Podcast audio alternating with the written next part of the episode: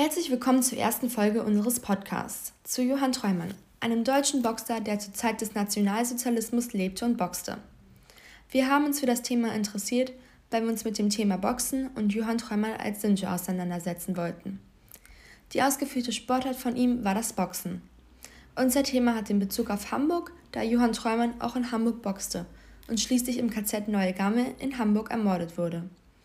Deshalb findet sich auch in Hamburg hier ein Stolperstein als Erinnerung an Johann Treumann, obwohl er nicht in unserer Stadt aufgewachsen ist. Wir haben uns deshalb gefragt, warum ist er ins KZ Neugamme gekommen, obwohl er so ein berühmter und erfolgreicher Boxer war. Wir werden euch mit diesem Podcast diese Frage beantworten und einen Einblick in Johann Treumanns Sport und sein Leben geben. Wir fangen mit dem Anfang seines Lebens an. Johann Rukelli Treumann war ein Profiboxer und war sehr erfolgreich.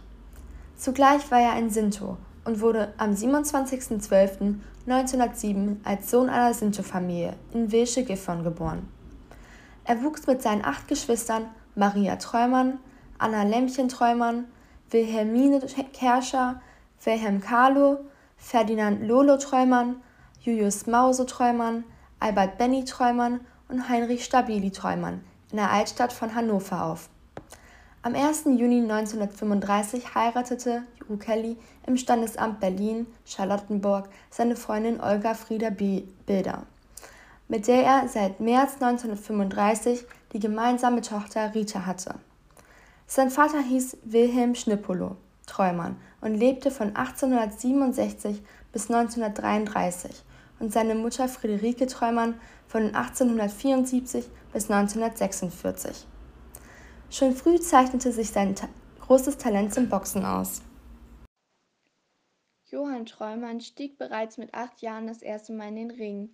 Insgesamt hat er an 62 Kämpfen teilgenommen. Darunter erkämpfte er 30 Siege und 19 Niederlagen. Er boxte am 9. Juni 1933 gegen Adolf Witt um die deutsche Meisterschaft.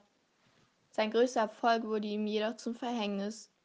Sein Sieg in der deutschen Meisterschaft stellte für die Nationalsozialisten eine Bedrohung dar, denn Johann Rukelli Treumann hatte einen tänzerischen Boxstil.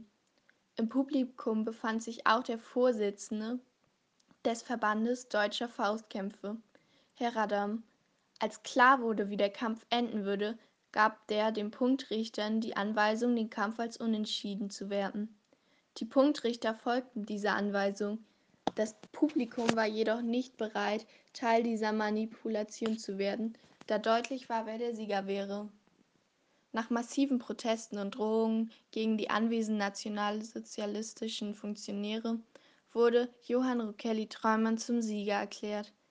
Den deutschen Meistertitel hatte er jedoch nicht lange, denn acht Tage nach dem Kampf erhielt er einen Brief des Boxverbandes. Im Brief wurde ihm mitgeteilt, dass der deutsche Meistertitel wieder aberkannt wurde, da beide Boxer angeblich ungenügende Leistung gebracht hätten. Doch was steckte dahinter? Boxen hatte im Nationalsozialismus eine besondere Bedeutung. Boxen wurde im Nationalismus gefördert, da es Kraft, Mut, Stärke und Führertum bzw. Gehorsamkeit zeigte. Auch Hitler selbst nannte in mein Kampf Boxen als wichtige Sportart. Dies hatte sicher auch mit der Abschaffung der Wehrpflicht infolge des Versailler Vertrages nach dem Ersten Weltkrieg zu tun. Boxen erschien hier als Möglichkeit, Jungen dennoch auf den Krieg vorzubereiten. Theumer wurde jedoch vorgeworfen, undeutsch zu boxen, weil er ein Sinto war. Man behauptete, er hätte den Titel nicht verdient, da er das Deutschtum mit seiner tänzelnden Boxart und seiner Herkunft beleidigte. Aus Sicht der Nationalisten konnte es nicht sein, dass ein Sinto andere deutschen Boxer körperlich überlegen war. Er wurde deshalb bei einem folgenden Kampf gezwungen, seinen tänzelnden Stil abzulegen. Das führte dazu, dass er nach der fünften Runde K.O. ging und somit seine Karriere als Boxer endgültig zu Ende ging. 1935 erließen die Nationalisten die sogenannten Nürnberger Rassengesetze, sodass sich Träumer 1938 von seiner Frau scheiden lassen musste und kurzzeitig in den Arbeitslager kam. 1939 wurde er in die Wehrmacht einberufen, wobei er 1942 als Sinto von der Wehrmacht ausgeschlossen wurde. 1942 kam Johann Träumer deshalb schließlich ins Konzentrationslager Neuengamme in Hamburg. Er war Sinto und dies war auch der Hauptgrund, weshalb er ins KZ gebracht wurde. Ein Sinto wurde damals als Zigeuner bezeichnet und ausgegrenzt. Bei seinem Bruder im, in, bei seinem Bruder im Haus wurde er von der Gestapo verhaftet und auf dem Polizeipräsidium in Hannover brutal zusammengeschlagen. Danach wurde er ins KZ Neuengamme gebracht. Ins KZ Neuengamme musste er schwere Zwangsarbeit leisten. Da er von Aussehern der SSS erkannt wurde, musste er abends zusätzlich boxen. Es gelang ihm mit Hilfe von Mithäftlingen ins Nebenlager mit Wittenberge transportiert zu werden, wo er ebenfalls Zwangsarbeit leisten musste. Er wurde jedoch auch dort erkannt und musste erneut Boxkämpfe absolvieren. Im März 1944 musste er gegen den Aufseher Emil Cornelius kämpfen. Er gewann zwar den Kampf, doch während des Arbeitseinsatzes außerhalb des Lagers wurde er dann nachträglich von dem Aufseher erschlagen. Er starb somit an schweren Verletzungen und Blutungen. Ein genaues Todesdatum ist in den Listen des KZ Neugammen nicht zu finden. Im Todesregister des KZ wird als Todesursache jedoch Bronchophonomie angegeben. Lungenentzündung. Wir gehen aber davon aus, dass das eine falsche Angabe der Nazis war. Nach O'Kellys Ermordung sollte es noch 70 Jahre dauern, bis ihm im Jahr 2003 der deutsche Meistertitel wieder anerkannt wurde. Da wir uns sehr viel mit dem Thema beschäftigt haben, konnten wir auch sehr viel darüber lernen. Zum einen, dass man sich nicht unterkriegen lassen sollte, egal ob man beschimpft, gedemütigt oder sich ausgegrenzt fühlt. Es gibt immer Menschen, die hinter dir stehen und dich versuchen mit Taten zu unterstützen.